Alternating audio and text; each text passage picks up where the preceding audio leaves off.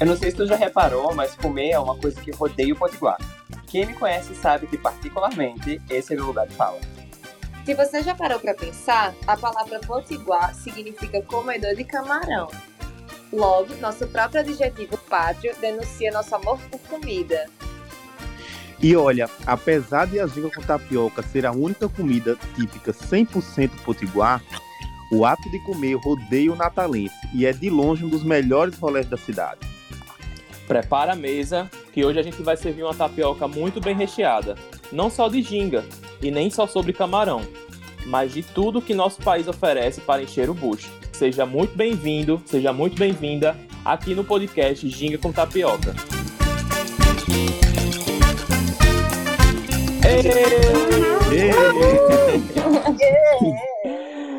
Mais uma Ginga com Tapioca começando. No episódio passado falamos sobre turismo. A gente deu, um, deu uma passeada pelo turismo da cidade e teve muita informação interessante. Se tu ainda não ouviu, segue o nosso perfil no seu tocador de podcast preferido. Vai lá, dá o play na gente. E eu sou o Jader, apresento o podcast ao lado de Altair Filho. Uhul! Bia. Olá! Veto. Peraí, tô fazendo gestão. e no mais, siga o Ginga com Tapioca nas redes sociais. Nós estamos no Instagram com o Ginga com Tapiocast e no Twitter com o Ginga Tapiocast. E no episódio de hoje a gente vai falar sobre o que a gente, como bons potiguares e como papas jerimuns, sabemos fazer de melhor: encher o bucho. Olha, Jade, eu acho que não tinha temática melhor para nós quatro comentarmos, viu? Porque, Ai, eu tô... sinceramente, comida, quem conhece cada um dos quatro aqui sabe que é o forte de todo mundo. E se, para falar a verdade, é, várias comidas são identificadas aqui com o Rio Grande do Norte, com o Natal. A gente fala de carne de sol, de cuscuz, de camarão. Mas tem uma coisa que realmente você só encontra aqui em Natal e em mais lugar nenhum. Porque a carne de sol, o camarão, o cuscuz tem em vários outros lugares, tanto no interior como em outros estados do Nordeste, né? Mas a ginga com tapioca eu desafio você encontrar em outro lugar que não seja aqui em Natal. Assim, com certeza. E também, né, é, esse episódio de hoje vem porque é, se a gente for ver a, naturalidade do natalense, do potiguar, né, é, nós, os dois nomes que nós temos, né, que é o mais comum, que é o, o potiguar, né, que significa, não vou falar o certo, mas que é comedor de camarão, é, que, é, que é referente aos, aos índios potiguares que, na, do povo original que comia do camarão, do né? Norte. Exatamente. Eles, eles faziam uma armadilhazinha né, de madeira, como se fosse um cesto, colocava no rio e ali pegava os camarões. E também temos um um nome, né, é, que é Papa Jerimum, que com o tempo ele foi esquecido, mas as pessoas que nascem no Rio Grande do Norte também são Papa Jerimuns. E eu fui buscar o porquê desse Papa Jerimum, e para minha surpresa, ou não, né, é de uma decepção com o político. Sério? É, exato. Conta essa história, Jada. Eu ouvi tá, então... faz tanto tempo na minha vida que nem estrala mais. Pra quem não é daqui de Natal, gente, pra quem não é daqui do Rio Grande do Norte, girimum é o que o povo chama no mundo afora de abóbora, entenderam? Abóbora aqui, aqui no Rio Grande do Norte a gente chama de girimum. Aí isso, né? Eu não Porque, assim, suporto quando eu vejo um natalense chamando gerimum de abóbora. Então, por favor, se você Diga. pisar aqui, tem que chamar de gerimum. Mas pra Exatamente. mim, tipo assim, eu vou defender aqui quem fala abóbora, mas eu, é, é só no lugar específico, tipo, de Halloween e tal. Eu não chamo, sei lá, quando teve um Halloween da minha escola de inglês uma vez. E aí eu não falei que eu tava decorando um gerimum. Tipo, pra mim foi uma, era uma um- não, mas aí tá certo que é uma coisa de fora, né, Bia? É, eu acho que por, é justamente por isso, tipo, a minha relação com gerimum são pratos típicos. E aí quando eu tava fazendo alguma coisa que remetia a uma cultura norte-americana, né? eu Aí você decidiu chamar por abóbora. É, foi. Uma crise, é uma crise de Opa. identidade em torno do gerimum abóbora, né, praticamente. Gente, mas voltando. Mas conta é, aí, Jader. Veja só o rolê. A palavra salário vem, é, não me lembro da época específica, que salário é referente a sal, né? Que antigamente Isso, o salário da era, época era do Império. Romano ainda. Obrigado, Altair Filho. É, e a palavra Papa Jerimum veio porque um governador desastroso chamado Lopo Joaquim, é, ele é documentado por esse nome, de 1802 a 1806, o Estado não tinha dinheiro para pagar ao pessoal que trabalhava nas, na agricultura, né? O governador fez, ah, vou pagar com girimum. o pagamento, Pia, né? Pia. o salário vai ser girimum. Que porra é essa? Nossa, Foi. e é antigo assim, né? O início do século do século XIX, 1802, 1806, o Brasil ainda era colônia de Portugal. Que incrível, não, eu, eu realmente não sabia, isso daí é novidade pra mim, viu? Mas, eu na tô verdade, chocadíssimo. essa terminologia ela acabou se popularizando, né? Porque foi dada por Câmara Cascudo. Ele tinha, foi num livrinho, dicionário de folclore. Livrinho não, né, gente? Foi uma obra Hum. dele. Oxe, Um livro de falar, folclore, perdão. é um foi no dicionário do folclore brasileiro. E aí ele colocou, Isso. né? Papa Jerimum fez essa conexão com quem morava aqui. Mas realmente a origem é essa que Jada falou. nesse fato e eu, histórico. e eu acho que nenhum outro governador do país, né? Eu acho que não pagava os seus trabalhadores com girimum, só existia aqui, então ficou Papa Jerimum. E temos a Aqui denominação sempre inovando. Potiguar, que é uma origem, nossa, é assim, é um nome original nobre, né, que é do nosso povo original daqui do Rio Grande do Norte. E temos, né, o Papa Jerimum, que não diminui, né? É um nome bonito, né? Traz o girimum, que é uma coisa que a gente só tem aqui, e é isto. E eu acho que é uma coisa forte. É uma coisa forte. Fora, tipo assim, eu não sabia que carregava esse significado político tão forte. Mas agora, pra mim, é uma coisa assim que eu. Eu não, eu não sou mais natalista, sou Papa Jerimum e acabou. Quem me chamar de, de alguma coisa diferente, chame na sua casa, porque eu realmente. Mas já né, outra coisa também engraçada sobre isso é que não tem nenhum historiador, é, enfim, é potiguar, confirma essa versão dada por Câmara Cascudo, né? Então a gente não sabe se foi uma lenda, que aquela coisa, né? Uma história contada mil vezes é, se tornou verdade, essa lenda, ou se realmente aconteceu, porque nós não temos registros históricos comprovando isso. Como muita coisa aqui do estado, na, na época dos que os holandeses invadiram, foi queimado, foi destruído, né, do nosso, da nossa história, é, muita, muita coisa ficou por parte da oralidade das pessoas, né? Uhum. É, então não temos essa. Ficou na tradição oral, não ficou registrado mesmo, não, né? Mas aí, assim, A gente deixa a cargo isso. da pessoa. Que gostou, Exatamente. Se não gostou também. Mas eu ser achei, eu achei maravilhosa. Mas e aí, gente, sobre comida, o que, que vocês têm a falar? Ai, eu, eu tô comendo. Então, a minha comida preferida, né, como filha de cassinicultor, pra quem não sabe, cassinicultor é quem cria camarão. A minha comida preferida não podia ser outra a não ser camarão. Então eu realmente nasci no estado certo. Porque Amiga, gente, não tem prato pra mim. Que camarão fique. Você não bota o camarão que eu vou desgostar. Meu Deus do céu. Eu amo todas as combinações. Amo alho e óleo, amo com molhos, enfim. É tudo pra mim. A gente realmente tem lugar de fala nesse espaço, viu? Porque eu vou te dizer uma coisa, não existe. E aqui eu já vou começar a fazer o merchan mesmo. Esperamos recebidos um dia. Mas não, e- não existe, pô, não existe em lugar nenhum do Brasil um restaurante tão bom quanto os camarões em relação à elaboração de pratos com camarões. E Olha que- atendimento também, eu acho que toda experiência é. culinária, né, deles. E olha, e olha, eles, eles têm muitas redes é, por aí afora que tentam imitar, né, pratos parecidos, nomes parecidos, mas mesmo assim, por mais que saiam bons, é, mas não se iguala, bicho, não se iguala. Realmente, a gente tem uma qualidade no Camarões que é inigualável. Parabéns. Todo mundo aí jura por Deus que tá comendo um camarão de qualidade, mas nunca veio em Natal pra comer camarão de bom mesmo. Assim, de verdade, de bom. Sim, gente, e é, para mim, assim, questão de comida aqui em Natal, é, minha família toda é do interior, né? Eu sou a única pessoa que nasceu aqui em Natal, mas a minha mãe é ali da região da Costa Branca, de Guamaré, e eu acho que essa parte, assim, de frutos do mar, tipo assim, toda vida que a gente ia pra lá, tipo, questão de peixe, questão de camarão, de lagosta, de tudo, lá tem toda essa coisa do mar. Só que meu pai, ele é mais da parte sertaneja, então, tipo assim, bode, buchada, panelada, é, porco, essas coisas assim. Então, Picado. Ave Maria, pra mim é tudo, assim, sabe? Tu gosta dessas coisas? Sério? Gosto. Ah, eu gosto, não gosto, gosto. não. Não Eu gosto. Eu todo res- gosto. Com todo respeito, mas eu não gosto. Olha, picado e buchado, eu não consigo, gente. Eu Eu, não tenho vestido não. com mim é comidas. demais.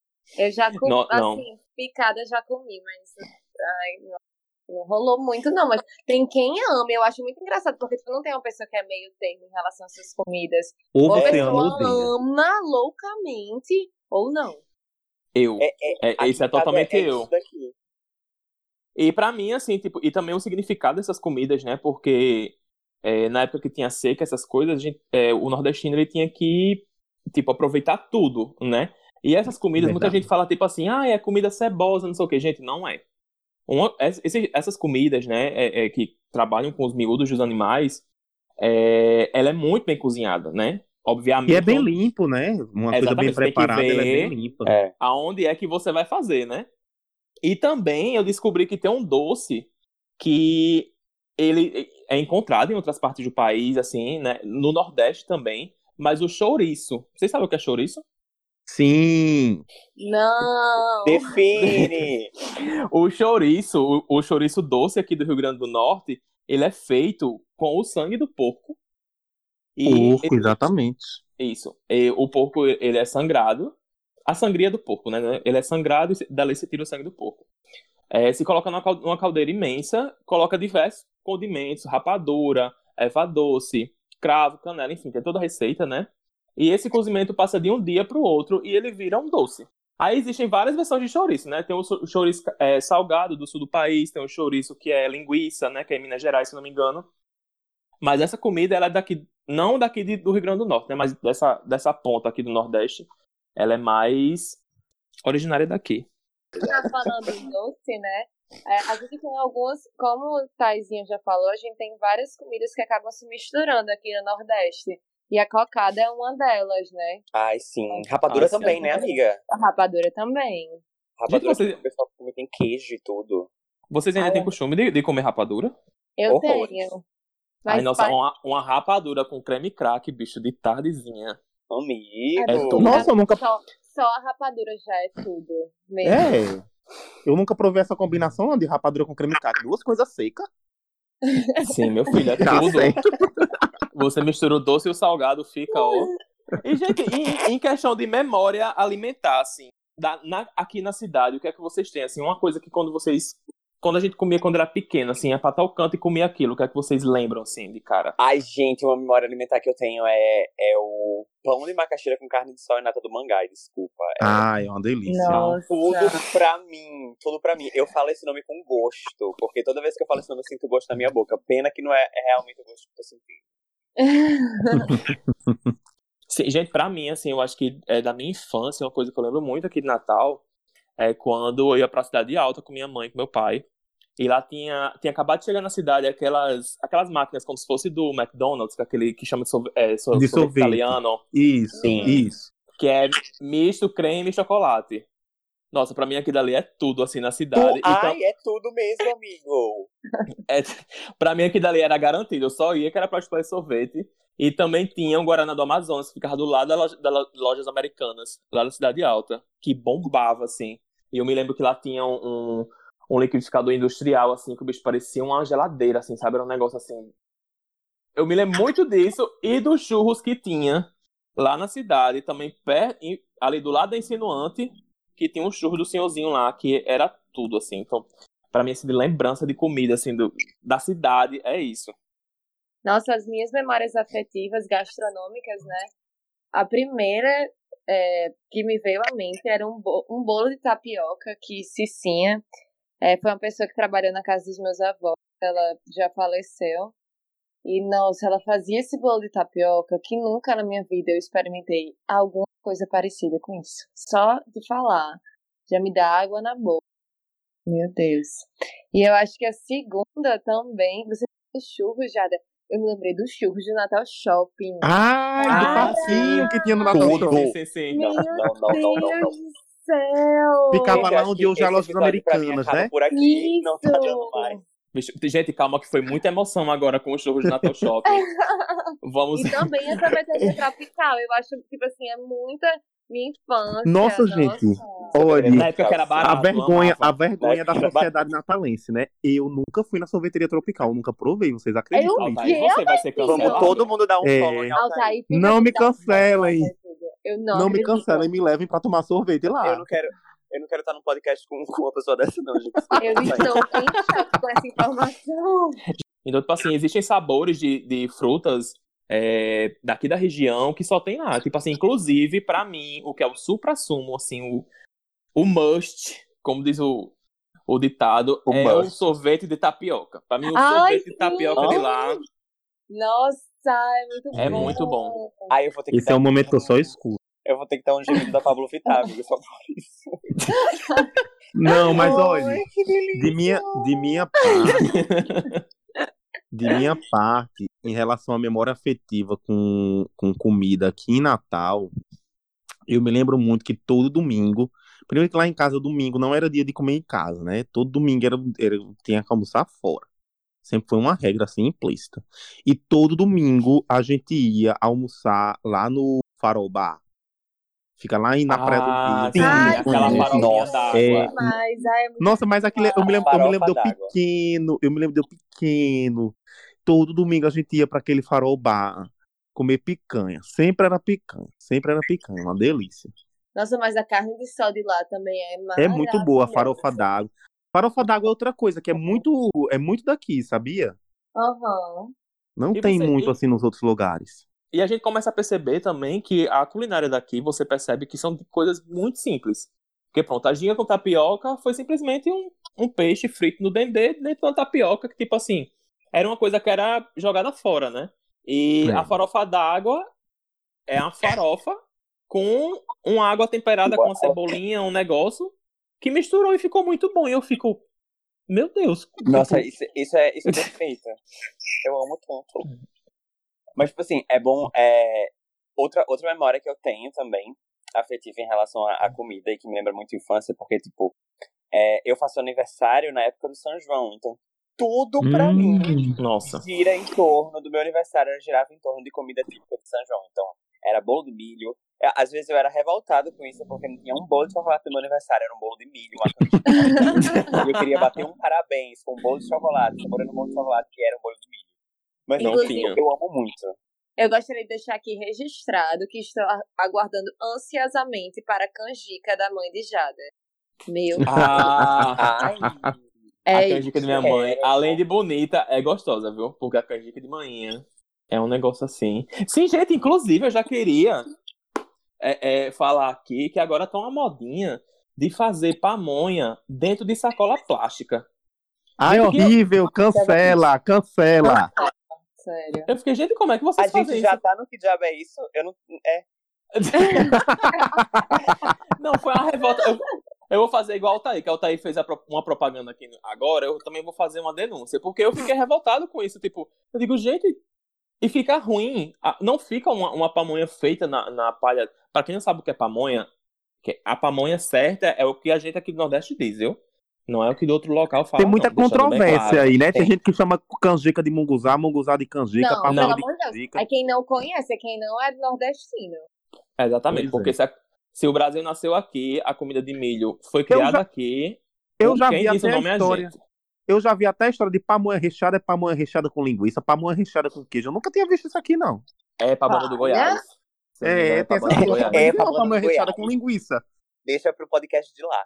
De- é, deixa. Quem, Beijo, Bruna. quem vem com essas invenções pra cá, me desculpa, mas não vou comer, não, viu? E agora, o supermercado, você vai comprar pamonha, a pamonha tá dentro do, do plástico, e eu fico. Ei, mas eu não entendo, Jada, eu não, eu não entendi aquilo. Tipo, a pamonha, ela, ela é feita como sempre é feita, e eles colocam dentro do saco ou eles fazem a pamonha dentro do saco plástico? Não, eles colocam uma espécie de milho dentro do saco e cozinha dentro do saco. Ih, Só, é? só que isso interfere no sabor, no sabor da comida, porque. Claro. Canceria E causa também câncer. não, sei lá. Não, mas eu Não. acho, mas também é uma sacola apropriada, imagino eu, né? Porque Exatamente. também é demais, demais. E a pamonha, ela, quando ela é feita na, na palha, né? A palha ela é porosa. Então, quando vai fervendo, né? a- o, o ar que tá dentro do, da pamonha vai saindo. Então, o gosto da pamonha vem daquele dali, né? Que ela fica. Aquela coisa Aquela maravilhosa, troca de fluidos. perfeita. A Exatamente. nossa palmirinha, meu Deus do céu. E- e E na sacola. E na sacola fica uma coisa assim como se fosse uma papa. Eu acho que eles colocam alguma maisena, um troço dentro que fica uma coisa assim, nossa, não gostei. Não gostei. Inclusive, inclusive é, eu queria deixar claro que a gente não tá falando só de ginga com tapioca, porque é, a alimentação, a cultura, a alimentação da gente, ela faz parte da nossa cultura além da ginga com tapioca, tá? Tipo assim, Claro. é, a comida típica daqui, ela representa, ela, ela tem uma roupagem de Natal, mas Natal tem muito mais outras coisas. Tem um, tem um, um churros ali, uma coisa que a gente tá falando. Então é interessante falar isso que a, a, a relação que a gente tem com a comida, a relação que a gente tem com a alimentação, também é, define a gente enquanto cidadão de Natal, independente de ter essa relação com ginga com tapioca ou não, porque não é todo dia que a gente come ginga com tapioca, né? E, inclusive, Veto, essa coisa de, é, da comida fazer parte da história da gente, né? Obviamente que tem coisas que a gente falou aqui que tem no Nordeste inteiro. Mas é, a gente tá falando da perspectiva do Potiguar, né? Que, inclusive, também é, existem coisas maravilhosas que vêm de uma cidade do interior chamada Caicó e Jucurutu, Uhum. que eu acho que a gente vamos- tem que falar. Gente, claro! E tem a Pô. comida seridoense. Meu Meu, putz. Pronto, a família do meu pai é de Santana do Mato pra Pedro Avilino, fica ali naquele meio ali. E eu acho assim, que é, é tudo que engloba, sei lá, um, um bode assado, um queijo de manteiga, um, uma bolacha de curutu com café. Uh, Olhe, carne, aí a gente tem carne de sol, né? De Caicó, dessa região. Queijo de manteiga não é uma, não é uma coisa muito comum fora. É, é muito por aqui, é muito nosso também. A gente já falou da ginga com tapioca, já falamos do camarão, camarão tem em todo canto, isso é verdade. É, mas tem mais o quê? A bolacha de curutu que Jade falou aí. Conta aí, Jade, dessa bolacha de curutu, que vem da cidade chamada. Jucurutu. pra quem não é. pra quem não é daqui, gente. Tem uma cidade chamada Jucurutu, na, ali no Seridó. E essa bolacha foi criada lá. E, tipo assim, ela virou um sucesso porque, assim, não tem como a gente explicar porque ela é perfeita. Tipo assim, tem várias espécies de bolacha do curutu, né? Tem a que é sequinha, é a tem a um- manteigada. Isso. Só que todas, se você comer, você vai. Nossa. Você vai Gente, comer e é café. assim. E é assim. Você olha, você não dá nada, porque parece uma bolacha industrializada. Como... Ah, essa daqui é uma- tem outra, aqui é. jucurutu, tem aqui massa não sei o que, massa colar, massa aqui. Você escolhe, você vai e escolhe pela capa. Mas, meu amigo, se você pega, pega, uma, pega uma sacola de cara pra você pra provar, você vai ver que a jucurutu não tem igual. Olha, tem Botou gente na que vem- boca. tem gente É. que vem de outros cantos do país e leva 5, 6, 7 sacolas de bolacha jucurutu de volta porque gosta. Inclusive, viu, Altair, você falou do queijo de manteiga de Caicó. E o queijo de manteiga lá de Caicó, não vou lembrar agora a queijeira, que são muitas, aqui, aqui no Rio Grande do Norte tem, são muitas queijeiras. Uma queijeira de lá, do Seridó, ela ganhou uma premiação na França, viu? Então você, é, você que é muito chique, que só quer comer um, um a, qual chega o nome dos queijos da França? Aquele Deixa de história. Deixa de história, Jada. aqueles queijo coisado, o nosso foi premiado, viu? Não porque tem muita gente que fica dizendo, ai, queijo de manteiga é pura gordura. Não gosto. Nossa, é muito bom. É pra mim. Pronto. Ai, Ai. gente, outra experiência gastronômica é, que me remota à infância. Era tipo, nossa, quando eu ia. Meus pais são separados, né? E aí eles se separaram muito cedo. Eu tinha, eu, quando eu, eu era muito jovem, né? Eu tinha seis anos. E aí eu lembro quando eu ia dormir na casa do meu pai, que ele ia fazer meu café da manhã, era sempre ovo mexido e queijo manteiga. Nossa, meu Amiga. Deus, é muito bom. Nossa, isso me lembrou outra minha também, que quando é, tenho, eu, tinha, eu tenho parte da família em Currais Novos. E aí, tipo, lá em Currais Novos tem umas feiras e eles vendem aquela raspa de queijo de manteiga. Nossa, Sim. aquilo pra mim até hoje. Nossa, Tem. eu, eu passo mal, eu passo mal. Inclusive, eu acho que quem não gosta de queijo de manteiga, a raspa não tem como você fugir, porque a raspa ela é sequinha. Ela não é muito. É realmente, né? O queijo de manteiga, ela é, ah, tem uns que é bem oleoso, mas a raspa ela é muito gostosinha. Ela é uma. Nossa, é uma coisa assim. Você é bota tudo. ali num pão, num pão Recife, você já tá feito pro resto da tarde. E, gente, já que a gente tá falando de comida, a gente fala em todos os aspectos, né? Qual é a comida mais estranha que vocês já comeram? Comida estranha. Amigo. É, assim, uma Amigo, coisa exótica, uma coisa diferente. Mas eu já comi uma coisa muito estranha aqui também. Não foi aqui no Rio Grande do Norte, mas foi no Ceará, que é de onde a família da minha mãe vem, que foi cabeça de bode. Ai, o cérebro cabeça do de bode, bode. É, pois é, amigo. Tem Cabeça um de bar é- chamado. tem um bar chamado Cabeça de Bode na rua da casa da Aqui minha em avó. Candelária. Tem. Tem na- em Candelária, Nossa, tem um aqui em Zona Norte. Tem Agora a tem gente tem-. Nome de prato estranho, tinha um. Nossa, meu pai sempre tirava onda comigo com esse prato. É um prato do Mangai que se chama sovaco de cobra. Até Eu tô hoje ligado. eu não de quê, sei o que amiga? é. Sovaco de Sovaco cobra. de cobra. E meu pai ficava dizendo que era sovaco de E eu ficava tipo, isso não existe, não sei o quê. Aí um dia ele me mostrou. Eu não lembro de que é esse prato. Na verdade, eu não lembro se eu, eu não lembro se eu realmente se é uma memória falsa ou não.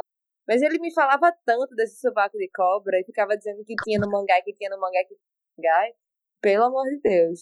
Mas eu não sei exatamente o que é. Gente, já falando de nome estranho, né? Também tem um pão que ele era ali de Santa Cruz, é, Ah. no nosso Agreste Potiguar, que o nome dele é Rola Doce. Mulher! E eu descobri, é um pão, é um pão que vem um açuquinha em cima, acho que o Altair depois ele fala melhor. E eu descobri, viu, Altair, que vende aqui em Natal, tem numa padaria lá no Alecrim, e tem uma rola doce que é... é- Mas é, é boa, é muito boa. O, É muito boa. o. Gente, eu tô passado. nesse É muito boa. Eu provei já. Eu, uma vez eu fui pra Santa Cruz e me ofereceram uma rola doce. E eu provei, Não, mas é muito boa, é muito Gente, boa. cadê mesmo. os natalenses que não tá me oferecendo isso, porra? tem uma padaria lá no Alecrim que vende, e lá também tem uma rola doce do sabor pacu. Sabe o que é uma rola doce do sabor pacu? Não. É uma rola doce com recheio de copuaçu, meu amor. Mulher não. É. Agora, eu nunca ouvi falar que em outro estado existia o pão rola doce que tem aqui no Rio Grande do Norte, não, né? Eu acho assim que nós, norte-rio-grandenses, acho que estamos assim, Uma cor diferenciada. né? É. Amigo, Estamos- descreva esse pão. Eu, eu nunca comi uma rola doce. Na, na- Amigo. No pão. Vamos fazer uma É, excursão com o Veto pra Santa Cruz pra ele poder provar a rola. O que, que vocês A acham? amiga tem no Alecrim. Tem no eu acho que eu Alecrim. comi no Alecrim. É um pão normal. É é um pão que a massa dele já é docinha, que vem uma suquinha por cima. Aquele mas- açúcar de confeiteiro, né? Isso, só que ele, ele é diferente, entendeu? De um pão doce normal. Ele, é- ele é Ele muito mais- lembra um pouco um sonho, mas um pouco só, tipo um pouco. É, não, É. Tem aquele, não tem aquele recheio, né? Ele é, É. Enfim, é a nossa rola doce, né? Quem quiser comer, depois a gente pode até passar aí os contatos aí dessa padaria que é mais perto aqui em Natal. Que delícia. Mas os Ai, nós estamos seguindo na quinta série rindo. Fala. É. A gente quinta série aqui do, do nome de um pão, mulher. Ai, que ódio. Não, e como o nosso objetivo aqui é falar de, de culinária natalense e apresentar o que que é a experiência gastronômica aqui de Natal também, né? É, é- é um aspecto bastante interessante. é, eu acho que nós somos muito privilegiados porque nós não, não estamos em uma grande metrópole, em uma cidade né, é, muito cosmopolita, mas a gente tem uma experiência gastronômica bastante diversificada. Se, se você pensar em um restaurante de comida francesa, você tem o que indicar, de comida italiana tem o que indicar, de, de comida mediterrânea tem o indicar. É, tem, temos bons restaurantes de comida, de comida contemporânea, bons restaurantes de comida tradicional, e, e eu acho que isso é um diferencial bastante bacana de nossa cidade. Outras cidades de mesmo porte, você não tem essa, essa experiência gastronômica diversificada. É, eu acho isso incrível, porque aqui em Natal a gente consegue experienciar vários outros lugares dentro da, da cidade sem sair daqui, né? Porque, enfim, a- Natal abre essa possibilidade gastronômica, essa experiência incrível para todos. E também, gente, eu acho que, é, como o Altair falou, né? Que a gente pode. é, a questão de comida é acessível é, para muita gente, né? Porque a gente tem desde aquela comida de rua, né? E também até as coisas mais da, da culinária mais contemporânea, que eu acho que nos últimos tempos a gente teve uma representação muito boa com a chefe Irina Cordeiro, né? Que é uma querida. E que ela, tipo assim, fazia uns pratos com as coisas daqui, tipo assim, uma espuma de cajá, um, um, um camarão com um molho de não sei o quê, de, Ah. de- sei lá, uma coisa muito daqui, sabe? De pitanga, de não sei o quê. Eu ficava. Nossa, é, é, e aqui nós temos restaurantes assim. E, E tem um restaurante, tem dois restaurantes dela, né? Em São Miguel do Gostoso. Isso. Nossa, eles É. são muito bons, muito bons. E recomendo Tô doido pra comer. A comida é muito gostosa. E é um tempo. É um, assim, ela pega as coisas daqui e, tipo, dar a cara dela. Né? Acho que é isso que fica interessante também. E o, o, o, mais importante, né? Porque ela levou essa culinária aqui do Rio Grande do Norte para é, todo o Brasil, né? E eles conheceram de outra perspectiva e eu achei isso fantástico, assim, né? Dessa coisa mais requintada, requintada, mas ao mesmo tempo não tão requintada, porque ela faz é, a comida de uma maneira que pega é, é, coisas tradicionais e joga em uma coisa que dá certo, entendeu? Então eu acho a culinária daqui uma coisa fantástica, assim, né? A gente tem essa. É, é muito vasto, é muito grande o que a gente pode falar sobre. Ai, a gente poderia passar duas horas aqui só falando só de, de Agora, eu não poderia deixar de falar sobre comida e não mencionar as docerias. Quem me conhece sabe que eu sou o maior guia de docerias aqui de Natal. Ai, e amigo, você coisa... é a própria Sweet Coffee Week. Ah, pois é. inclusive, inclusive, inclusive tá estamos... rolando. Tá rolando, né? É, era isso que eu ia falar agora, que tá rolando. Nós estamos na semana da Sweet Coffee. E, e... Mas explique para as pessoas, até o que é a Sweet Coffee Week. É uma programação aí que várias docerias da cidade oferecem um combo. Um combo com um salgado, um doce e uma bebida por um preço promocional. Eu não sei qual é o preço que está esse ano, mas geralmente é abaixo de 20 reais. É algo entre 15 e 19 reais. É, e tá rolando até esse final de semana, se eu não estou enganado. E assim, gente, a gente tem muitas docerias e nós temos uma doceria para cada tipo de gosto que você quiser. É, aqui é muito, é muito rico de doceria mesmo.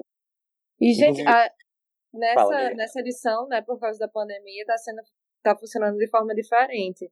Então é, você pode pegar seu kit ou você pode pedir e deixa em casa, né? É legal também, isso né? também.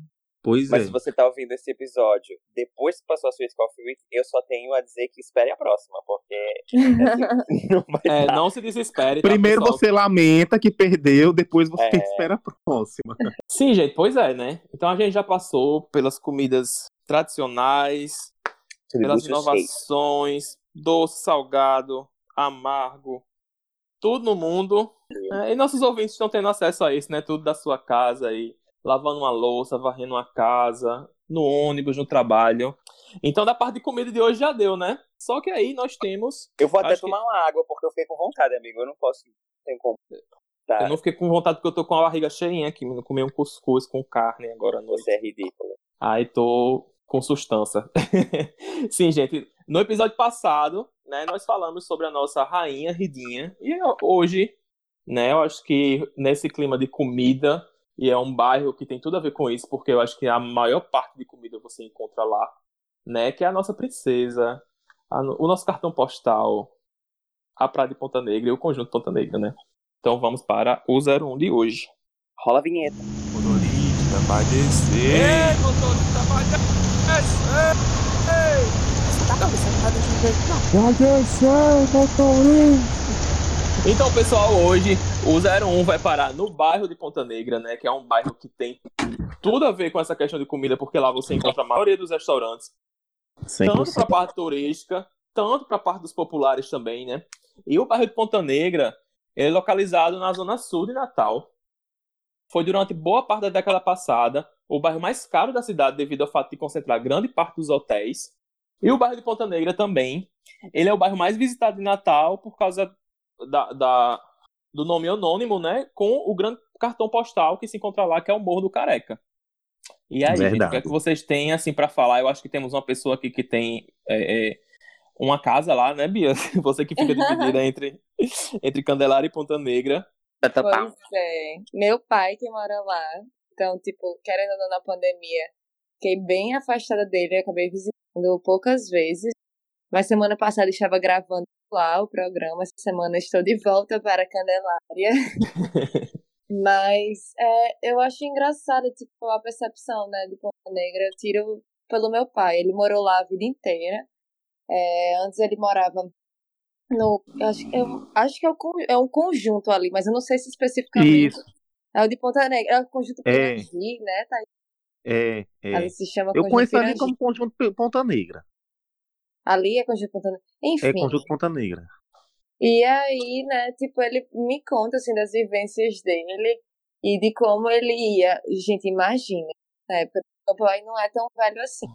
Imagina, 40 anos atrás, ele 50 hoje. Uns 40 anos atrás ele ia de ônibus pro Salesiano da Ribeira, né? Tinha um outro Salesiano. Nossa senhora. Então, avalie que rolé era a pessoa ir pro outro lado da cidade naquela época. Eu tô chocado. Pois é. E ele surfava, enfim. Tipo, a vivência que ele tem de lá, eu acho engraçado parar. É totalmente com a vivência que minha mãe teve. Minha mãe morou já em Morro Branco, né? Quando ela era também criança e tudo. E aí meu pai conta isso que tinha muito de turmas e de amigos do bairro e isso do surf também. E assim, uma experiência totalmente diferente da minha mãe. Minha mãe também tinha os amigos do bairro e tudo, mas não com a intensidade tão grande de explorar o bairro, digamos, como é, meu pai morou em Ponta Negra. E Ponta Negra, né, é, é, o, o registro histórico é, do bairro aconteceu desde a ocupação holandesa, em 1633, que teve seu registro cartográfico, né, e ele começou a ser mais popularizado, vamos falar mais uma vez sobre isso, depois da Segunda Guerra Mundial, uhum. com a influência dos norte-americanos é, ao banho de mar, né. Então foi iniciada é, com as casas, depois entrou o conjunto, entrou as casas, depois entrou o conjunto, depois entrou o turismo com força, né? Então até hoje, assim, pro pessoal que não conhece o bairro de Ponta Negra, é, é o bairro que tem o Morro do Careca e, o, e também tem um acesso da Via Costeira, né? Que foi construído na década de 80. Então, assim, é, é, é um dos bairros mais bonitos da cidade, né? Isso é, é incomparável, assim, porque você fala em Natal, existem outras muitas outras coisas, mas eu acho que a primeira coisa que vem assim pra uma pessoa que é de fora é Ponta Negra. É o Morro do Careca. Né? E, é e, é interessante porque Ponta Negra já é, há 20, 30 anos atrás, 20 não, mas sei lá, 30 anos atrás, 35 anos atrás, era inimaginável Ponta Negra se tornar no que se tornou hoje. Ponta Negra era uma região afastada da cidade. Né? Vamos lembrar que o que liga a, a, a vila de Ponta Negra a, o restante da cidade é uma rodovia estadual, a Engenheiro Roberto Freire é uma rodovia estadual. Foi construída, era uma rodovia estadual, rodovia mesmo. Então, ah, então e a Via é, Costeira, sim. né? Só depois a Via Costeira. Veio. Isso, a Via Costeira já foi bem mais recente, né? A Via Costeira é. já foi. É, já foi. Em 80, na década de 80. Década de 80. Isso, isso, isso. É, e, e, e Ponta Negra hoje ter, esse, ter o desenvolvimento urbano, econômico e social que Ponta Negra vivenciou é algo realmente bastante diferenciado. Ponta Negra hoje é um símbolo máximo da cidade. Como já disse, a, a imagem, a foto do, do Morro do Careca talvez seja a foto mais divulgada de Natal. É, e, e, é bom pensar em Ponta Negra não só como praia, porque além da praia, Ponta Negra tem várias coisas para oferecer, sabe? Porque quando a gente pensa em Ponta Negra, obviamente a gente fala praia do Ponta Negra, vamos praia de Ponta Negra.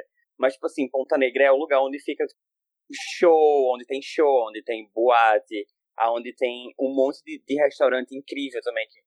E também, né, Veto, junto com essa, essa mostra internacional de comida que tem em Ponta Negra, né? Também agora se popularizou bastante os food trucks, né? Que temos, lá, acho que. Lá se concentra, né? É, eu acho que tem dois, duas praças de. Não, tem três. São três, acho que são, três, são três. Eu lembrando assim, que eu conheço, Vendo da, da Roberto Freire, são três. Isso. Três praças de food truck que você encontra tudo, né? Desde doce a, a caldo, a feijoada, né? Então. E obviamente tem frutos do mar, porque, enfim, estamos perto de uma praia, né? A gente tem um negócio Agora da sim, praia né, ali. gente? É, apesar de ser um dos bairros, principalmente há uns anos atrás, com né, da supervalorização que teve até 2008, só parou por causa da crise de 2008, né, que é inteiro. Mas Ponta Negra acabou deixando de ser um bairro residencial, né, de pescadores, porque na verdade foi construído por pescadores que moravam ali. É, outro ponto que eu acho extremamente relevante, né, a gente tocar sobre o bairro de Ponta Negra é que ele tem sua origem relacionada, né, aos pescadores e tudo, porque até como já foi dito aqui, ele não era um bairro propriamente de Natal, as pessoas começaram a construir casas de veraneio e depois ele foi se desenvolvendo e foi fazendo parte da cidade.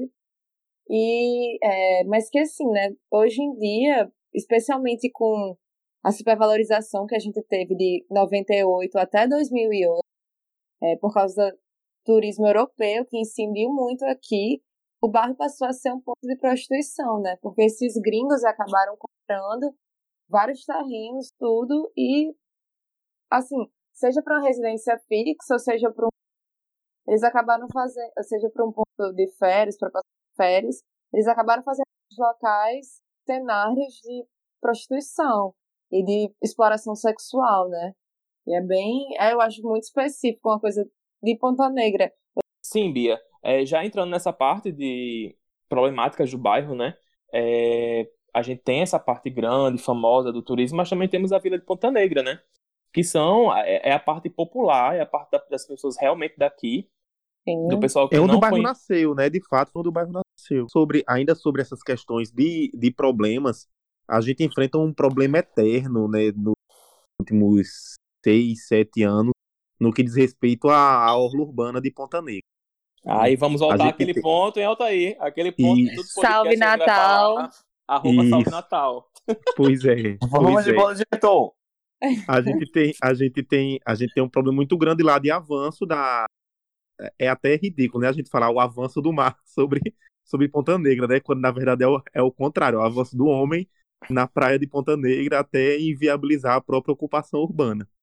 Mas a gente tem esse problema e o pior é que a solução que foi apresentada e foi construída pela prefeitura talvez tenha sido pior do que o problema em si, que foi aquela todo aquele enrocamento de pedra ali que só serve para juntar sujeira, só serve para juntar. é, Os é, famosos ratos de Ponta Negra. Tem Pois é. ratos. É muito comum você ir para Ponta Negra e até é vergonhoso, né? Você vai para Ponta Negra ali para para praia tomar um banho, tomar um banho de mar e você vê os ratos passeando ali tranquilamente.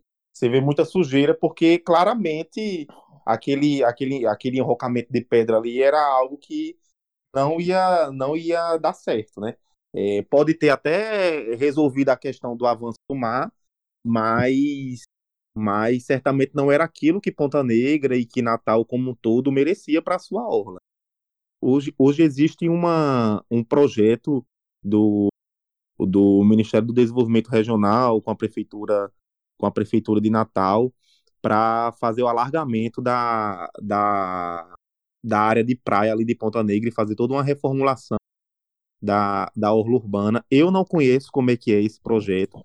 Eu realmente espero que isso esteja sendo discutido com as pessoas que moram lá, com o pessoal que mora na Vila dos Pescadores, que são os mais atingidos sobre isso, né? Que não seja mais uma obra enfiada pela, pela goela e que realmente resulte em algo, em algo bom para a gente. Estranho para quem realmente não é da, da área do direito e não conhece essa parte de legislação urbanística, mas a, a paisagem, a paisagem em si, pronto, eu estar ali na Roberto Freire e poder ver o do Careca, isso é um direito, entendeu? Tipo assim, não, isso não é, ah, eu quero ter, eu Não é quero ter invenção, o- né? Não, não é invenção. De fato, isso no- em, em relação ao ordenamento jurídico, a como o direito urbanístico lida com seus institutos, isso é um direito, o direito à paisagem, entendeu? É a preservação da paisagem como um patrimônio da cidade. É até bom falar isso porque às vezes a gente pode internalizar isso como se fosse um capricho, sabe? Como se fosse assim, ai, Pois eu é. só ir ali ver o, Morro do Careca, mas você tem direito de ver uma coisa que, que, que tá ali e você mora ali e não vai poder ver. Como assim, boy? E a Pois identidade é. cultural, né, também com aquele lugar, porque querendo ou não, é o assim, é o cartão postal da cidade que é mais divulgado. Uhum. Então, não é pouca coisa, né? É tipo assim, aí a gente vai e se pergunta, tá sendo divulgado pra quem quando a gente não consegue ver? Pois é, verdade. Exatamente, né? A gente Então, só, vai, só- só vai conseguir enxergar quando tiver uma foto de um drone, né? É um absurdo. É. Ou quando você for o dono do apartamento, que fica de frente para ele, né? É, exatamente. Então, gente, é, eu acho que Ponta Negra, juntando isso tudo, né? Nós temos uma vivência maravilhosa, que são os finais de semana em Ponta Negra, que o, a Orla de Ponta Negra, com todas essas problemáticas, eu acho que nos últimos tempos se tornou, assim, um ponto de confraternização potiguar, né? É Que ali você legal. encontra desde as pessoas dançando passinho de brega funk, aos Uh. casais que vão pra namorar, aos turistas que vêm pra comer, que tem comida, que tem bebida. É, é, Tem gente fazendo Enfim. exercício, né? exatamente, tem uma academia no meio, uma coisa bem assim. E o Morro do Careca, e eu acho isso fantástico, assim, sabe, da Praia de Ponta Negra. Porque com todas essas, essas problemáticas, no final, né? Tem aqueles shows do, do pessoal que faz, né, na, na, na Orla da Praia. Ai, E- sim, verdade.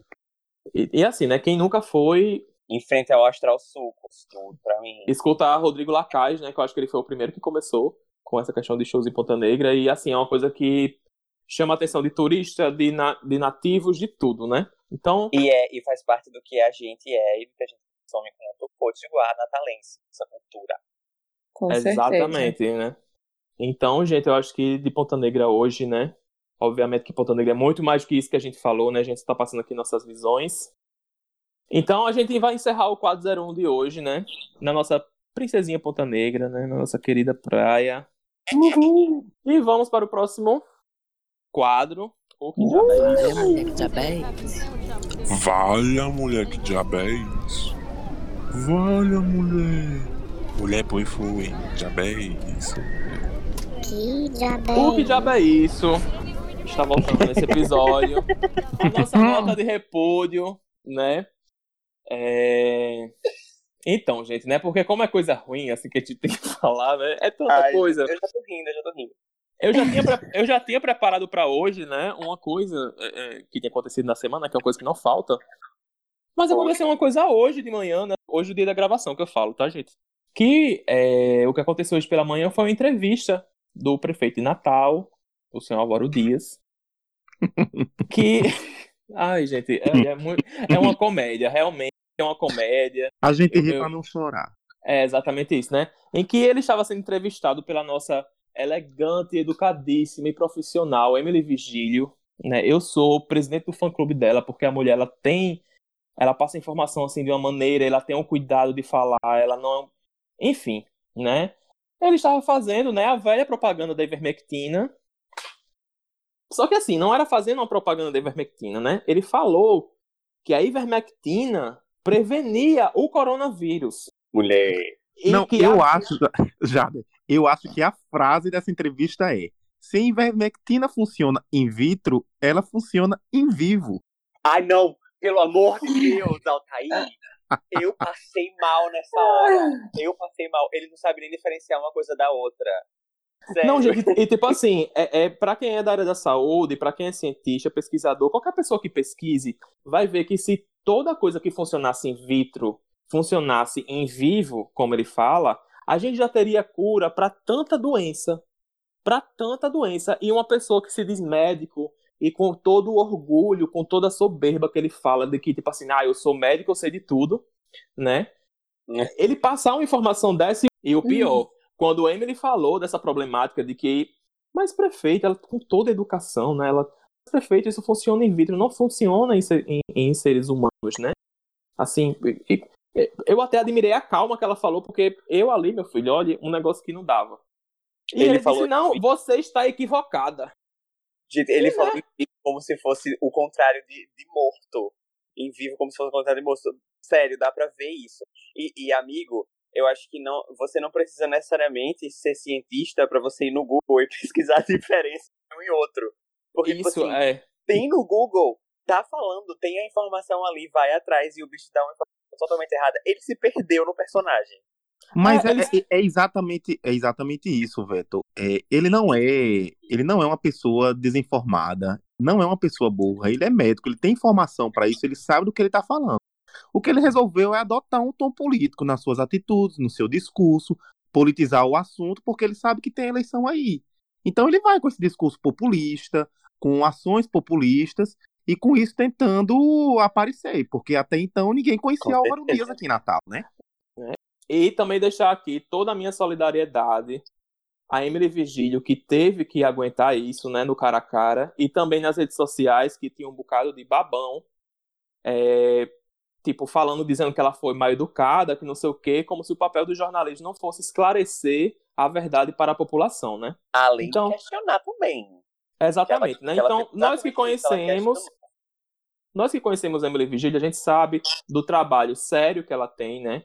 É, é, a gente vê realmente quando ela apresenta um, um jornal uma coisa, o tom sério, o tom verdadeiro, o tom responsável. Então, Emily, minha solidariedade é você, tá bom? E me passe aí o que é que você faz na sua vida pra ter paciência nessas horas, porque eu tô precisando. Eu já- fico nervoso já. E Vamos, já fica gente, aqui convite pra vir comer uma, uma ginga com tapioca com a gente aqui no podcast. E eu tô sabendo que ela tá de férias, viu? Então, será que vem aí? será? Então. Altair Filho, qual o seu diabo é esse de hoje? Olha, o meu que diabo é isso? Não é tão. Eu ia dizer não é tão polêmico como o de Jader, mas é tão polêmico sim. Talvez não seja tão revoltante quanto o de Jader. Mas como o nosso episódio hoje foi sobre comida, eu vou trazer um que diabo é isso também gastronômico. Gente, pelo amor de Deus, que diabo é aquela pizza do Subway?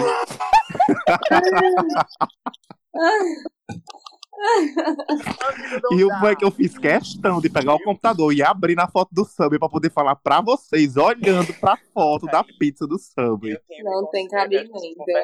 tem. Eu tenho que confessar que eu, que eu passei o episódio inteiro me segurando pra não lembrar que o teu que já veio era isso. Porque eu, eu é sério.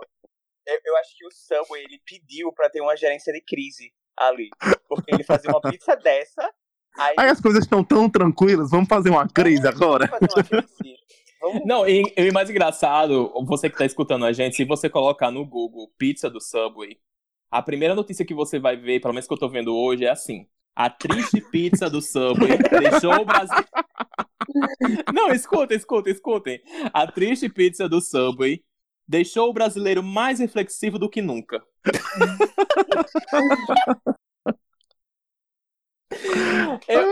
Para as pessoas que não estão vendo, Tem uma pizza- criatura. Não, e tem uma criatura aqui que colocou a foto. A pizza dele foi simplesmente sem cobertura, sem recheio, sem nada, só a massa. Não, é só a massa e parece aquelas coisas, tipo assim, a- aquelas fome que a pessoa tem quando chega em casa depois de uma festa que bebeu. que você Meu faz Deus. assim, pega um pão, pega um, um, sei lá, uma carne gelada, um negócio, você olha pra pizza, são Amigo. fatias de queijo com. Sério. Não, eu acho, eu acho incrível, porque Ai, o Subway pegou o conceito de monte o seu sanduíche como monte sua pizza e simplesmente jogou as coisas em cima e falou, é uma pizza. Eu quero dizer Gente, que é uma pizza agora. Eu amo, eu amo que as fotos da pizza, a, a foto que viralizou tem aquela, aquela, aquela faca que sempre tem em toda casa brasileira, que é aquela faca que tem o cabo off-white. Eu chamo de off-white. Ela é É, perfeita. Essa foto que é, o cabo é encardido. Era uma, uma É. faca que era branca, que agora tá encardida. Eu botei um off-white aqui pra ficar um pouco menos. Mas tudo bem, se você quiser chamar de encardido, ele, ele aceita. Tem outra, tem outra pizza que eles botam assim, que eu acho incrível o jeito que eles montaram. Que é a pizza, aí eles botaram a rodela de calabresa e uma rodela de tomate em cima. Estou vendo essa foto agora, velho. Vendo. Ai, Menina, gente, a entrega ainda demorou, né? O que as pessoas estão comentando é que a pizza chega desse jeito e a entrega ainda foi extremamente complicada. Passando, né, o que diabo é isso culinário, eu entro num... que foi um site que eu tive durante o programa, né, sobre... Na verdade, essa reflexão, é, quem me trouxe foi... Quem não, né? O que me trouxe foi um podcast também, o Tecnologia. Recomendo demais. Falando sobre a política do Facebook na época das fake news, né? Na, e mais especificamente, na época das eleições de Trump. Que quando eles viram que Trump ia ser candidato, é, em do, foi, gente, há quatro anos, em 2016, Isso. simplesmente o Facebook resolveu mudar a política de comunidades dele para, digamos assim, aceitar posts é, racistas, posts homofóbicos, posts, é, posts xenofóbicos. E simplesmente, né, Mark Zuckerberg, ele fez essa. E hoje o que a gente tem no Brasil, né, da discussão, não vou nem entrar muito na discussão jurídica sobre é, as fake news, sobre o inquérito das fake news que está rolando no STF, mas sim uma discussão né, sobre é, as redes sociais que a gente utiliza, né? E aí que muitas vezes a gente utiliza sem saber, utiliza sem entender como é, e a gente sabe que, assim, o mínimo que a gente sabe é que essas redes sociais, seja o Instagram, seja o Facebook, elas pegam muitos dados nossos. E aí o que acontece, o que aconteceu aqui no Brasil, o que aconteceu também nos Estados Unidos, é esse bombardeio de mensagens falsas, de notícias falsas que as pessoas acabam recebendo, e isso vai determinar é, resultados importantíssimos, como foi o resultado da eleição, a eleição Trump foi muito baseada nisso. A gente teve também, tem um documentário, eu tô esquecendo, é, mas que fala sobre Realidade o hackeada, Brexit. eu ia falar isso. Oi? Realidade hackeada é o documentário. É, isso. Isso. Que fala vi. sobre o Brexit e sobre como uma Isso. agência americana, por meio do Facebook, ela bombardeou de fake news sobre é, o Brexit. E aí, tipo, na realidade, falando sobre mal dos imigrantes e falando como os imigrantes roubavam. Basicamente, o teor das notícias eram essas. E o teor era esse, né? E simplesmente, né, como a tecnologia é utilizada como arma política e como não só política, mas o mais esdrúxulo é como arma de disseminação de notícias falsas, de notícias é, extremamente preconceituosas que simplesmente manipulam grande parte da sociedade, né? E a gente tem que se inserir nisso também. Com que certeza. nós também, todo mundo está sendo. Então é um pouco também de 1984. E o meu que diabo é isso vai para para alteração, né, das comunidades. E já já tem reeleição, tem reeleição, meu Deus, tem eleição aí nos Estados Unidos, então é bom a gente ficar atento. É bizarro a gente não discutir muito esse tema, é bizarro a gente fechar os olhos e achar que é só uma rede social pra gente postar fotos e, assim, ter biscoito, Altério, você fala alguma coisa? é real. Não, eu só ia anotar a coincidência, porque hoje, hoje eu estava refletindo sobre isso e acabei comprando um livro que, que me indicaram. O nome do livro é Engenheiro do Caos: Como as fake news, as teorias da conspiração e os algoritmos estão sendo utilizados para disseminar ódio, medo e influenciar eleições. E isso eu fiz hoje. Né? E Bia veio do nada com esse. Com esse. Sintonia, que diabo é né, isso? Que a- pois é, que acabou, Ah. acabou casando totalmente. Temos o meu que que é isso agora. É exatamente, Veto. Eu vou dar, eu vou dar uma, eu vou dar uma, porque assim a gente ficou, a gente ficou equi- equilibrando, né? Um É. foi uma coisa bem séria, a outra fútil, eu vou dar outra fútil agora, porque é, é sobre isso. Gente, eu não aguento mais. Meu que diabo é isso? É de hoje. É aqueles bolo realista do Twitter. Eu não aguento mais. É cebola. Ai, não, você tá sendo injusto. Amigo, explique pra quem não sabe o que é. Então, é- eu, eu vou começar a explicar agora. É uma cebola que quando corta é um bolo, gente. É uma sandália que quando corta é um bolo. É um travesseiro que quando corta é um bolo. É um computador que quando corta é um bolo. Eu não tô entendendo mais nada. Não, mais Veto, sobre isso. Veto tá sendo, Veto tá sendo injusto. São, são, Bia, é tipo assim, é uma pessoa que faz um bolo, e mas ela faz um bolo tão perfeito. É um artista, uma pessoa dessa. Ela faz um bolo Ela tão é, ela é perfeito, tão perfeito que você olha assim, você é uma mão, você olha assim, é uma mão, e de repente vê uma faca cortando, chega a dar um susto. Ai, meu Deus, estão cortando a mão. Aí quando é vê é um um bolo. bolo. É, Não, Gente, gente, eu mas pra mim. É, mas assim. Mas era um pedaço de carne, que aí a pessoa, tipo, todo mundo tava. Eu não sei se é carne ou melancia ou um bolo. É uma mas melancia. É! Sabe mais o que é, gente. Eu quero saber o que, o que é bolo e o que, que não é. Mas é, eu, acho, eu achei incrível, assim, é óbvio que a pessoa é uma artista da bexiga, porque Amor. Ali é muito real. Eu, a gente é totalmente enganado. É por isso que a gente. O meu que diabo é isso é esse, esse sentimento, essa, essa eminência, iminência de estar na timeline e achar que é um bolo que tá acontecendo ali, na verdade, talvez não seja. Não, pra mim, assim, o auge foi a Crocs. Que fizeram um bolo de Crocs. Tá lá a Crocs, a mulher tá Eu não vi essa, não. não vi Ah, essa, essa não. Eu não vi essa, não, também. Ai, gente, pra mim, assim, olha. Olha. Bolo do Twitter. O bolo do Twitter. Foi tudo. Não vou mentir que eu comeria. O da cebola, principalmente. Não, amor, eu comeria, tu comeria, né? Mas os videozinhos, né? Aí eu tô com fome já falando nisso. O susto. Falou em doce, né, Altair? É. Então, gente, vamos sair da nossa nota de repúdio do nosso episódio. Vamos agora para o quadro de Rocha Galá. De E rocha. rocha, bola. Eu vou começar, e o meu de Rocha Galá de hoje Rocha Galá. vai para um projeto aqui de Natal chamado arroba bo.comer. Bo comer. Bora comer? Aí-.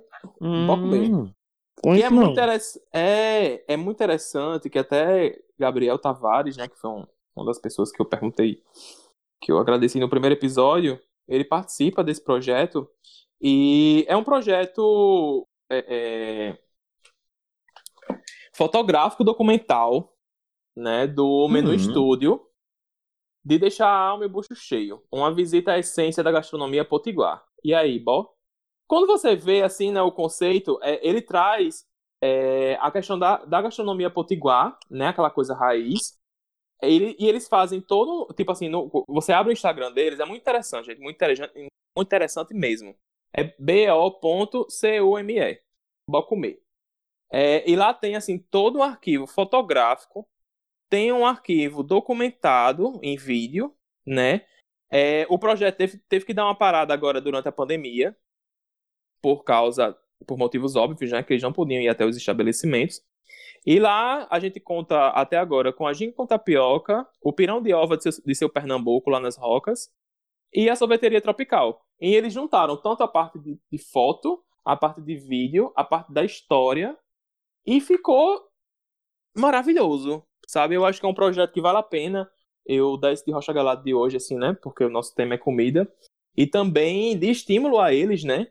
De que eles voltem após essa pandemia, porque eu achei uma coisa, assim, realmente é, de registro de divulgação da, da nossa comida potiguar, uma coisa muito bonita, assim. Você abre o Instagram, é uma...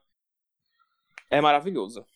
É, eu já tinha visto o, o Bó Comer é, pelo Instagram e tudo mais, e eu acho um projeto maravilhoso, porque ele eterniza essa, essa, essa culinária daqui através de fotos que a pessoa fica assim. Eu, eu fiquei chocado com as fotos. Porque chocado por quê? Porque queria comer no momento. Da... Agora, Bia, qual é o teu de rocha de galado? O meu de rocha galado, eu vi no perfil, né? de uma colega minha, Clarinha. Um beijo, inclusive, Clarinha. Um beijo, Ela Clarinha. Não sei nem quem é. Maravilhoso. um beijo, Você é nosso ouvinte. Continue. Ela postando sobre é, um gari que ele recicla um bocado de coisa e ele, ele tem um vídeo no YouTube com quase 100 mil inscritos e ele ensinando né, as pessoas a construírem alguns objetos, principalmente domésticos, né? Ele ensina a construir vassoura, ensina a construir fogão até, de utilizando só coisas que a gente jogaria no lixo, né? Com garrafa PET, e assim, eu achei extremamente interessante. E fui dar uma olhada, fiquei vendo, né? Tô seguindo ele. O perfil dele é Giorgio Abran, underline Abran. Giorgio com dois. O segundo G tem dois Gs. Underline Abrantes. E assim, acho que vale super a pena, né? Principalmente nessa época que a gente tá assim, ser mais criativo tudo na pandemia. Por exemplo, o Vete construiu um armário. Diga aí, né? Foi ele. Era perto do Geórgio, que ele, tá, ele deu o nome, acabei de ver aqui. E também, né, Bia, eu acho que é sempre importante essas, ter essas iniciativas é, que, que, a gente escuta tanto, né, das, das, políticas públicas, de que, ai, nossa, mas a gente não consegue, é, é tão complicado. É difícil e tudo, pois é. É, é só que no que fim a gente vê que um cara que que na verdade é falta de vontade. É só isso. Veto, qual é o teu de Rocha Galado de hoje?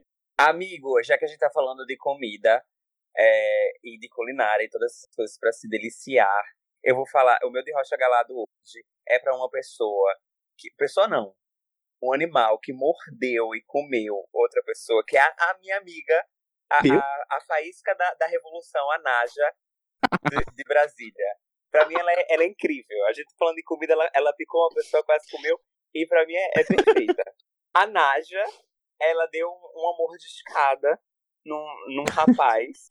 ela, deu, ela deu uma leve mordiscada. E isso desencadeou um monte de, de, de, outras, de outras descobertas sobre tráfico de animal que estava tendo na região e tudo mais. Então, o meu de Rocha Galado é para ela, é para essa coragem que ela teve e para e para essa iniciativa que ela teve de, de tipo assim dar voz para os amigos dela que estavam sofrendo em cativeiro, sabe? Pra mim, ela é essa pessoa, ela é, ela é, é, é... Nossa, mim, ela já tem até Twitter, né? Eu vi que ela, ela tem, até Twitter. amiga, já. a Naja de Brasília. A Naja de eu Brasília. Adoro, eu adoro dela. ela Tudo. Não, eu não ela sei. Essa semana, essa semana foi meio que uma revolução dos bichos, né? Porque teve a história da Naja, teve a Emma que picou que, que, que uhum. mordeu o Bolsonaro. Morde, né? Mordeu o Bolsonaro, eu vi. Inclusive, eu deixo aqui minha total solidariedade à Emma, que deve estar um pouco ruim da, da boca. Não, Nossa, agora eu não sei, eu não sei sinceramente o que, que é mais absurdo, porque tudo, tudo nessa história da Naja é muito absurdo. O fato de ter uma Naja aqui é um absurdo. É. O fato, pois é, O fato, de, o fato de, dessa criatura estar tá criando uma Naja era, era um absurdo. O fato de da Naja ter mordido ele é um absurdo. O fato de, depois disso, o amigo dele ter soltado a Naja numa caixa de sapato do lado de um shopping. Gente, Não, como sério. assim? Não dá. Como né? assim? E também, né, gente, a Emma. A nossa querida Emma, né? Ah, e eu eu vi um meme ela. hoje muito engraçado, que era a foto Quem não dela... queria ser aquela Emma? Ai, Ah, amiga, eu, eu infelizmente eu vou dizer que não. Eu não queria estar sentindo aquele gosto, não. Não, e o mais engraçado é que eu já vi uma foto que tinha assim: me sobra ódio, me faltou veneno. E a foto da Emma. Adorei. Tudo, tudo, É. né? A Emma representando todos os brasileiros. É, fazendo o Pois é, que uma nação gostaria, mas a hein? nossa Greta Thunberg do mundo animal. E fica aí a, a- a nossa ativista. o nosso reconhecimento, né? Mas vamos lá, o meu, o meu, de, o meu de Rocha Galado gente, hoje, ele também é temático, ele envolve comida também. Ele é um- uma espécie de associação de um grupo de amigos e colegas e pessoas que têm interesse em fazer algo diferente, principalmente para a população de rua. Né? Eles saem distribuindo uma vez por semana, toda quinta-feira, em três pontos diferentes da cidade, sopa para quem é morador de rua. O nome, o nome desse pessoal eles se autodenominam como SOPA, S-O-P-A, que é a sigla para Sociedade de Obreiros que Partilham Amor. Quem quiser, quem tem interesse em descobrir um pouco mais sobre o que é, o que é que eles fazem, como é que você pode contribuir, pode ir lá no Instagram deles, que é Sopa Oficial. E é muito importante quem tiver a oportunidade de poder ajudar com algum co- com alguma coisa, seja com um trabalho voluntário, seja com doação de alimentos, ou doação de qualquer outra coisa que seja necessária, como lençol, eh, travesseiro, remédio, material de higiene. É muito importante para eles nesse momento, porque a gente bem sabe que a pandemia e todo o reflexo econômico que dela surge tem ocasionado um, um acirramento da desigualdade social, né? É, o auxílio emergencial ele tem, um, um- um- ele tem um, um papel bastante importante, mas e apesar dele conseguir alcançar muita gente, ele não consegue alcançar todo mundo. Quem, quem, quem, quem não está cumprindo o isolamento 100%, quem tem que ir trabalhar e tal, que sai para as ruas ver, é nítido como a população de rua aqui em Natal aumentou. Então eles estão precisando dessa ajuda. É, quem tem interesse de, de ajudar, confere lá a sopa oficial e fica a dica aí. Um beijo de Ana, que foi quem me apresentou o projeto. É nosso Nossa, ouvinte do Giga, é nosso ouvinte do Giga com Tapioca, então um beijo bem grande para ela. De Rocha Nosso aí de para esse Rocha Galado. projeto maravilhoso. Né, gente? E o de Rocha Galado vai encerrando por aqui vamos para o Pitaco.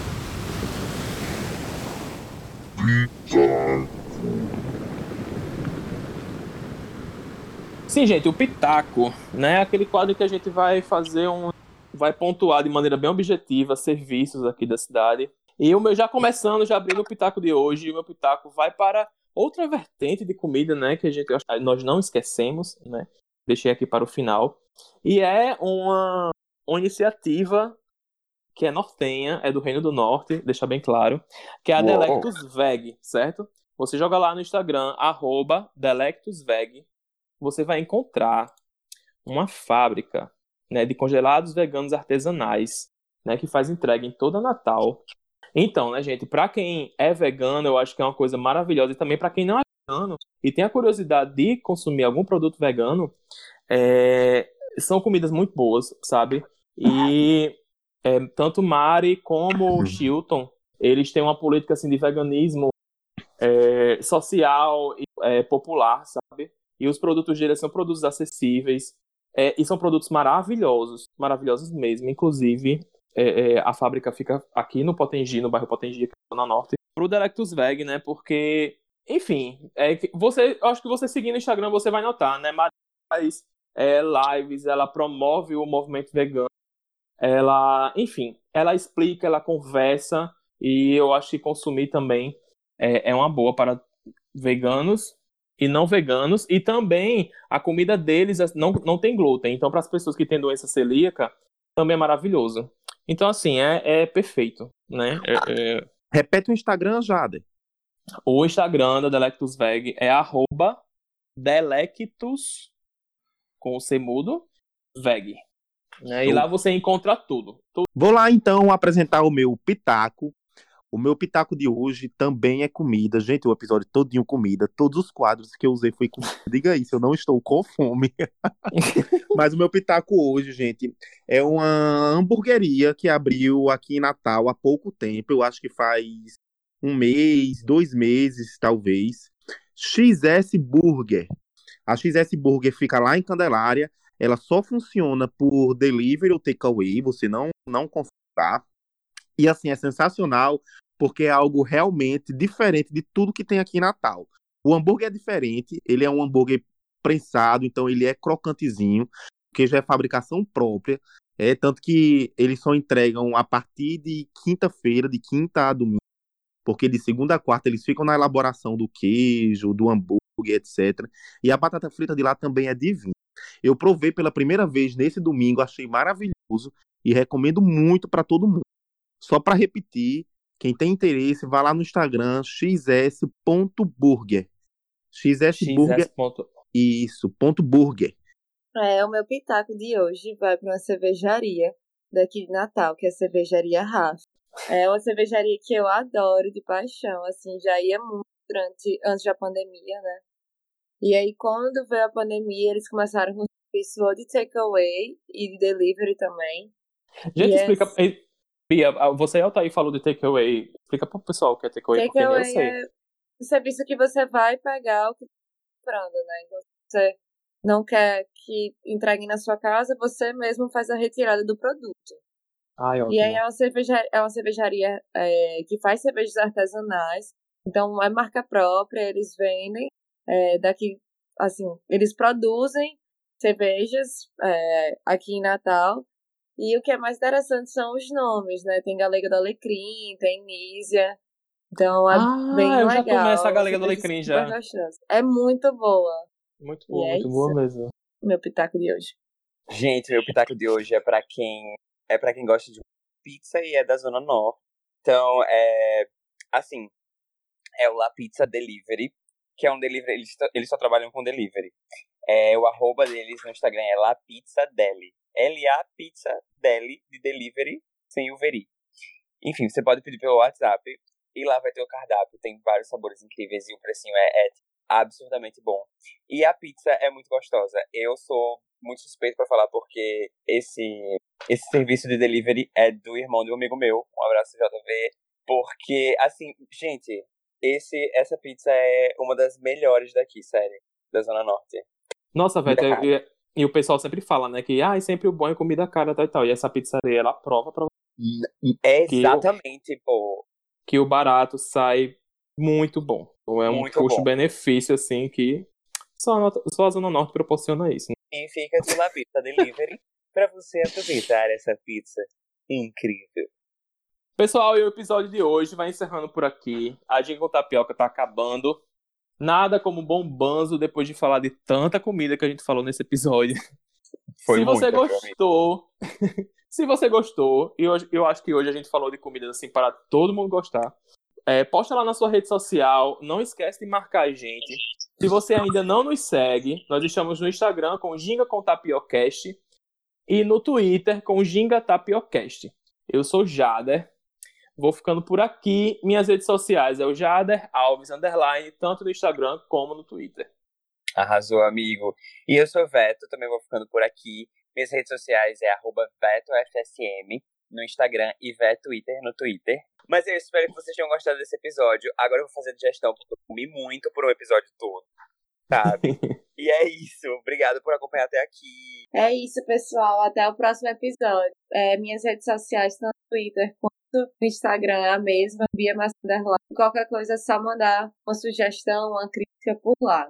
Um beijo. Foi maravilhosa toda essa experiência gastronômica. Agora eu vou correndo comer, que eu tô morrendo de fome.